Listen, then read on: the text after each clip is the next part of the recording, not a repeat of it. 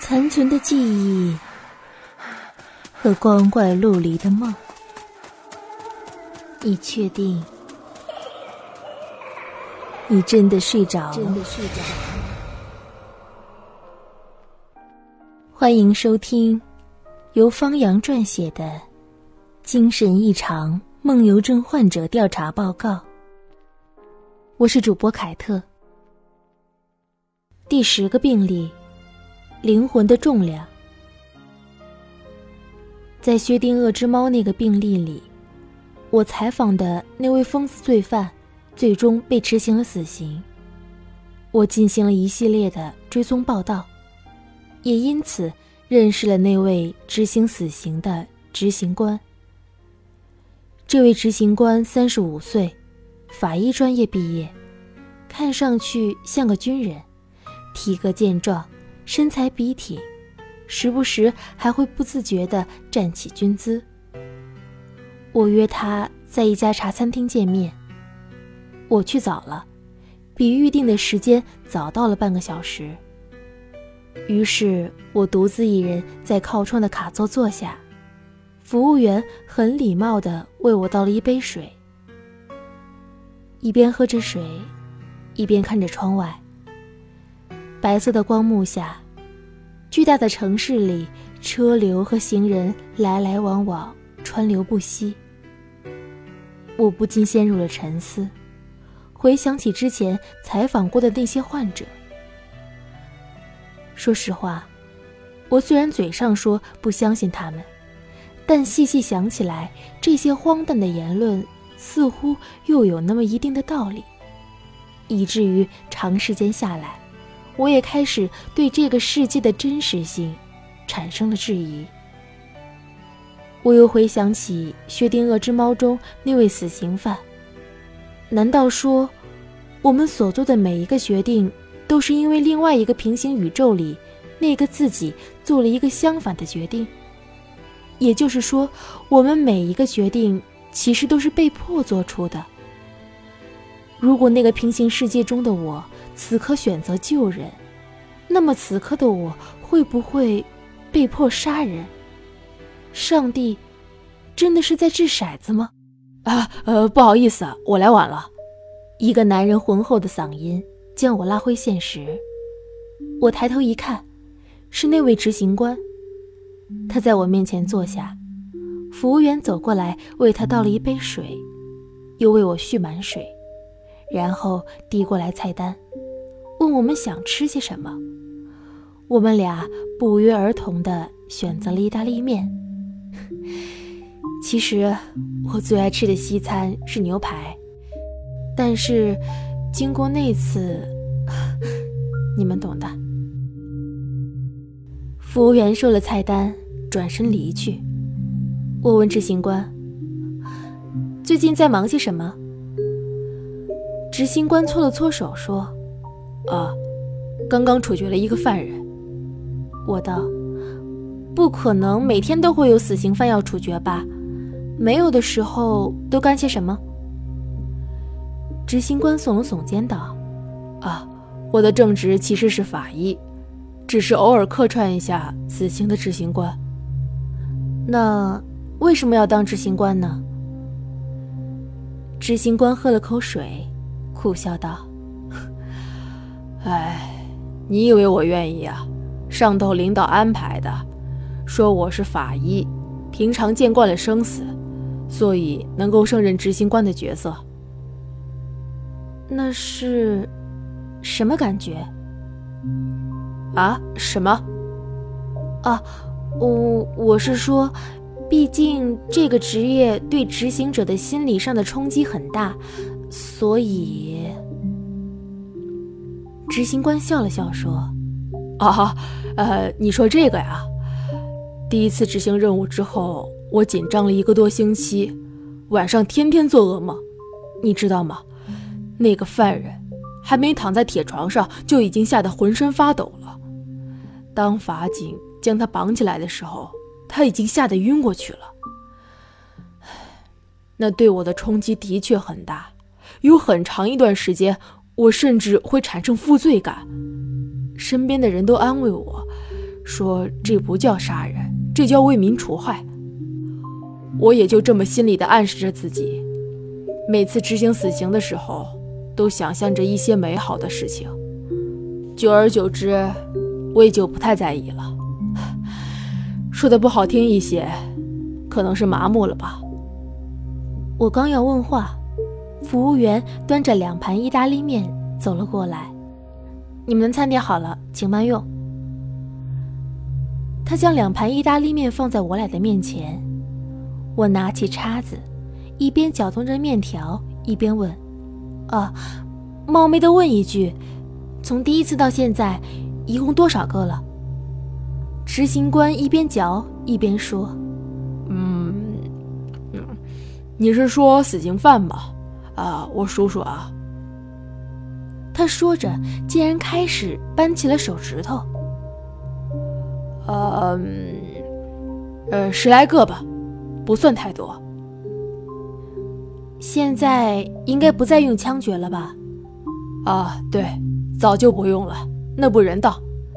你知道的，以前用枪打，一枪没打死，可能要补第二枪，第二枪没打死，再来第三枪。虽然这种概率很小。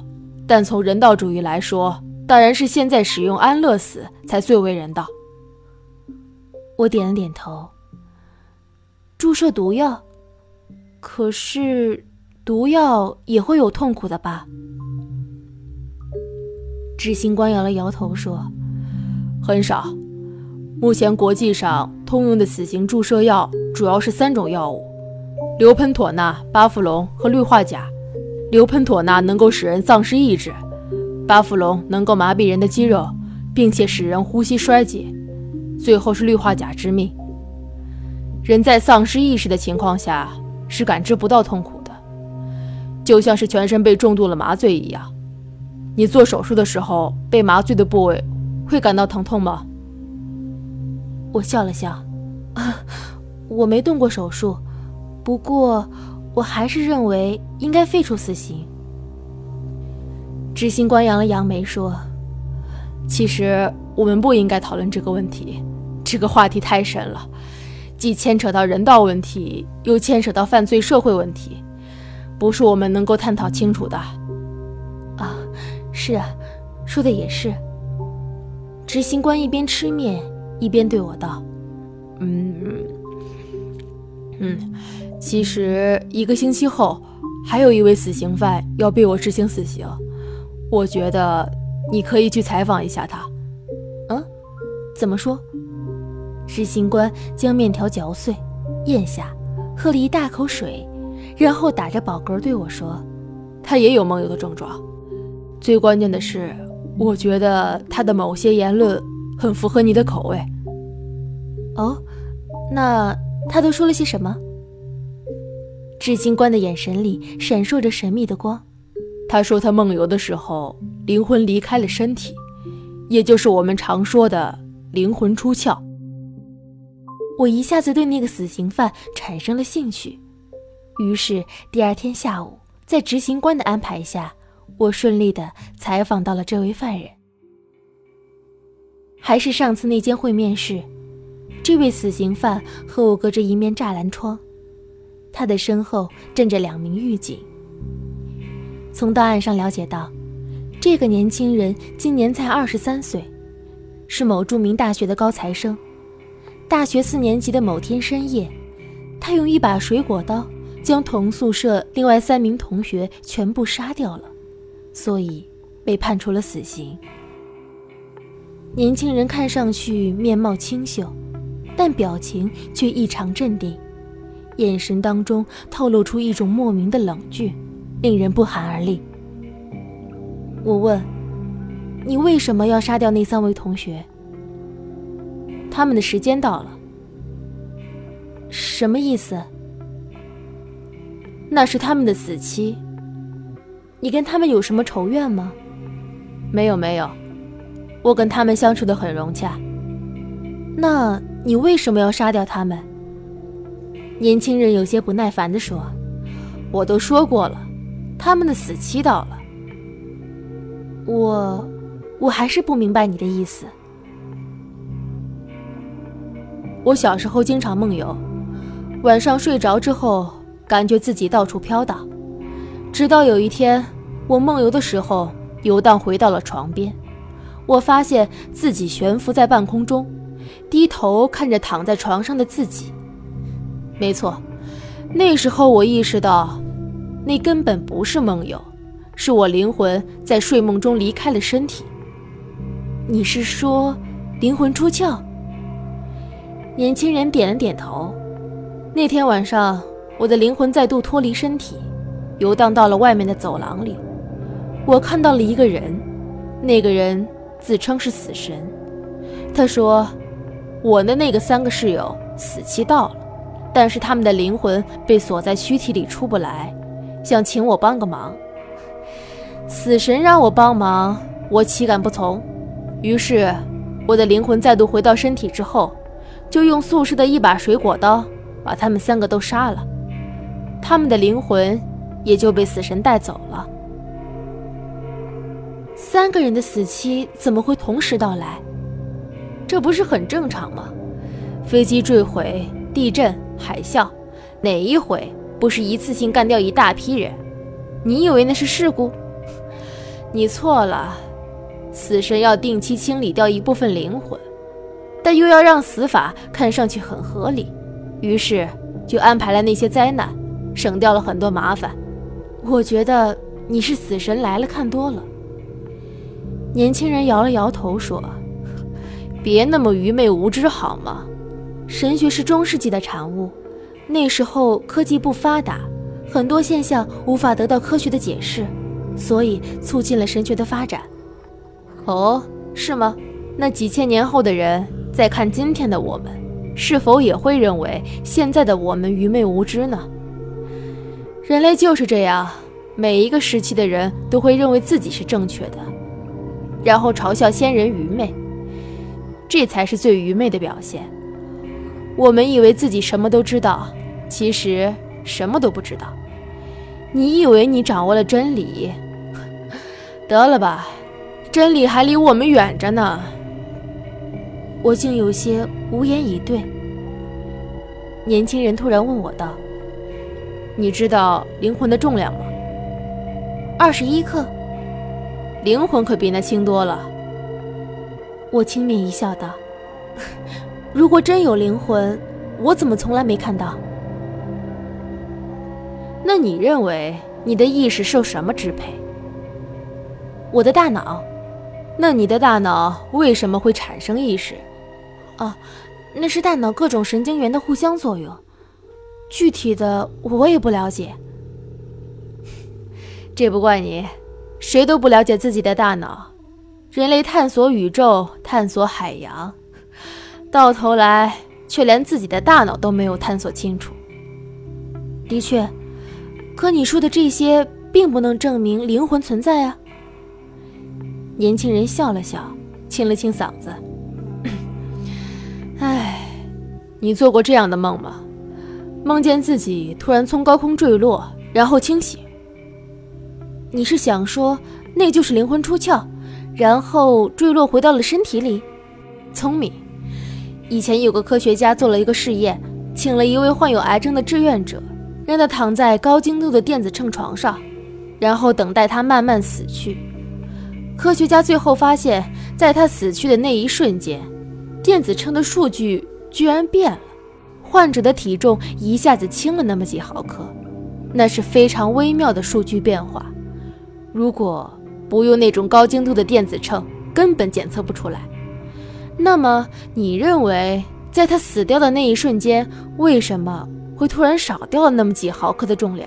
会是什么突然离开了他的身体呢？这可能是仪器出了问题。也可能与月球的引力有关，月球引力能导致潮汐上涨。我想，导致那么一丁点的重量变化，应该不成什么问题。看来你还是不相信。没错，我刚准备起身要走，年轻人突然对我道：“其实，我已经找到了离开这里的办法。”你是说越狱？年轻人点了点头。他身后的两名狱警立马警觉起来，将他反手按在了窗口。年轻人的面容在窗户上被挤得有些变形，看上去十分狰狞。他大喊道：“我会逃出去的，我会逃出去的！” 然后他被两名狱警架了起来，拖走了。采访结束后，我对执行官朋友说：“你小心点那个犯人说他打算越狱。”执行官笑了笑：“ 过几天他就死了，他逃得出去吗？一个疯子说的话，听听就好了，别当真。”几天之后，年轻人被执行了死刑。我那位朋友亲自行刑，按下按钮，看见白色的药顺着管道。缓缓地注射到了年轻人的身体。年轻人很平静，慢慢的闭上了眼睛，紧接着停止了呼吸，死掉了。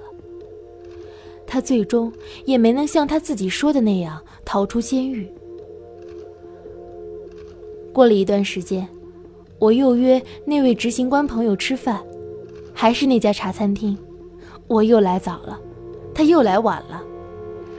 半个小时后，他坐在我面前，说：“啊，呃，不好意思啊，我来晚了。啊，没关系，我也才刚来。啊，哈，那就好。不过，你现在相信了吗？”我一愣：“啊，相信什么？灵魂出窍啊！我说过的。”我会成功逃出来的。我一怔，啊，你你说什么？难道你是？我隐隐看到，在他的脸上，似乎浮现出那个死刑犯年轻人的得意笑容。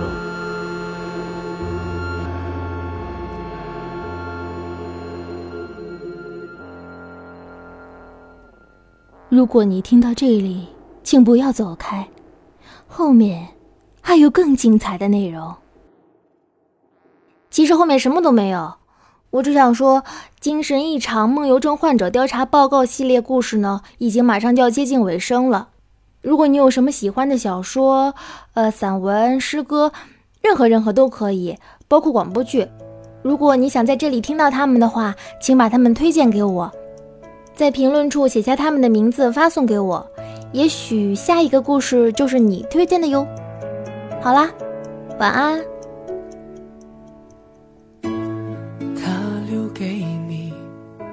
是背影，关于爱情只字不提，害你哭红了眼睛。他把谎言说。的竟然那么动听，他不止一次骗了你，不值得你再为他伤心。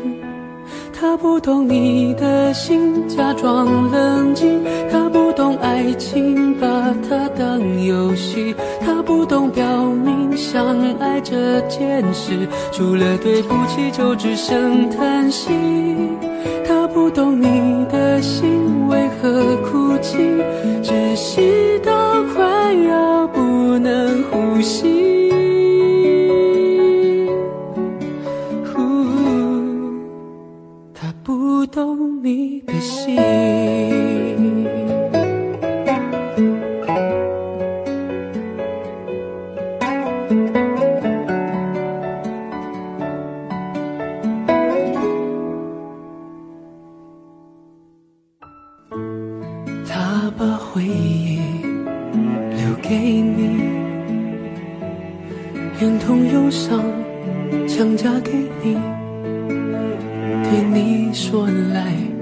公平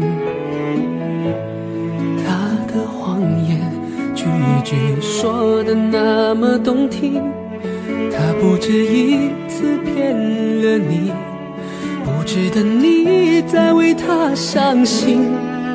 他不懂你的心，假装冷静。他不懂爱情，把它当游戏。他不懂表明相爱这件事，除了对不起就只剩叹息。他不懂你的心为何哭泣，窒息到快要不能呼吸。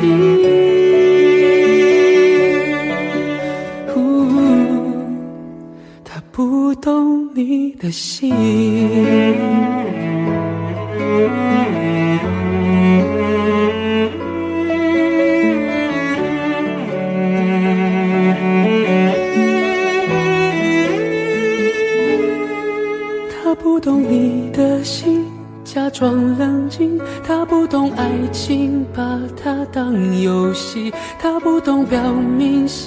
爱这件事，除了对不起就只剩叹息。他不懂你的心为何哭泣，窒息